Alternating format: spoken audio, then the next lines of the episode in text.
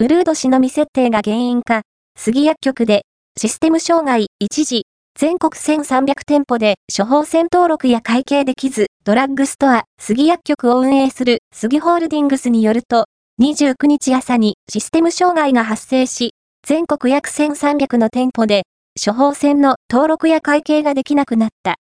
愛知、大府市にある本社から、それぞれの店舗に、システム回収のプログラムを送信し、午後1時頃に復旧したが、店舗では、客に薬を渡し、後日会計をしてもらう形で対応したという。管理システムが4年に一度のウルード氏の設定をしていなかったことが原因とみられている。